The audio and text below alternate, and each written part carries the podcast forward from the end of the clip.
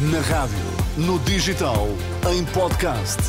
Música para sentir, informação para decidir.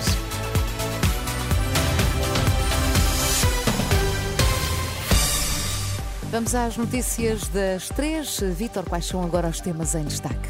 O Ministro da Saúde quer sistema que evite reter macas dos bombeiros nos hospitais. Portugal prevê acabar com pobreza energética até 2050 com nova estratégia nacional.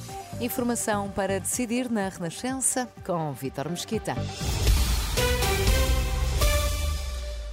traz muitos custos para as empresas. O presidente da Associação Nacional das PMEs, Nuno Carvalhinha, diz ver com muita dificuldade um aumento do salário mínimo para os mil euros até 2028, proposta do líder do Partido Socialista. Não vejo como é que vai ser possível para as pequenas e médias empresas suportar um aumento de salário mínimo tão grande. Quando temos um aumento de salário mínimo, temos também uh, automaticamente um aumento de contribuições para a Segurança Social, um aumento da taxa de retenção de, de IRS e, portanto, e, de, e, ao aumentar o salário mínimo implica também não só o aumento do salário mínimo, mas todos os outros salários que as empresas têm, porque nota bem, se, se atualmente temos um salário mínimo de 820 euros e depois vamos, e temos um salário intermédio que está nos 1000 euros, se subimos o salário mínimo para 1000 euros, aqueles salários intermédios também vamos ter que subir na, na proporção, não é?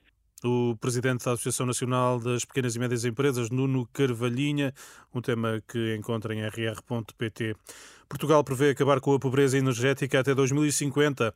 É o principal objetivo da Estratégia Nacional publicada hoje em Diário da República, que estima reduzir para 1% em 20 anos as pessoas que não conseguem aquecer a habitação de forma adequada.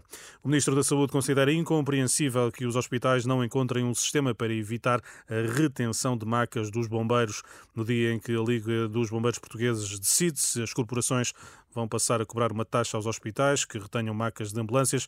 Manuel Pizarro lembra que o problema está a ser discutido e é, é já uma realidade em vários hospitais. Esse tema da retenção de macas nas urgências é um tema que eu sei que é objeto de diálogo entre a Liga dos Bombeiros e a Direção Executiva do Serviço Nacional de Saúde. O que eu acho que é mesmo incompreensível é que nós não sejamos capazes, em todos os hospitais, de organizar um sistema que evite que os bombeiros tenham que ficar à espera para que, para que as suas macas sejam disponibilizadas e é isso que eu espero que verdadeiramente seja, seja resolvido. Preocupado com os internamentos em cuidados intensivos, o Ministro da Saúde apela também à vacinação contra a gripe e a Covid-19. Os professores contratados vão receber a atualização salarial com retroativos já em fevereiro. É a garantia do Ministro da Educação, João Costa. O Diário de Notícias dá hoje conta do incumprimento da diretiva europeia que exige o fim da discriminação dos docentes com contrato a termo.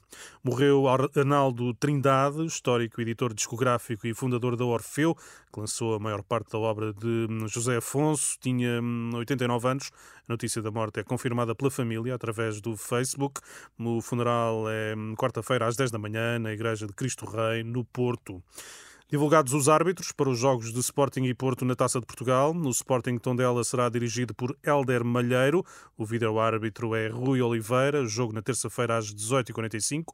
Duas horas mais tarde, Fábio Veríssimo vai estar na Amoreira, no Estoril, no Futebol Clube do Porto, apoiado por, pelo VAR um, Cláudio Pereira. Os principais jogos da quinta eliminatória da Taça terão relato online em rr.pt e na aplicação da Renascença.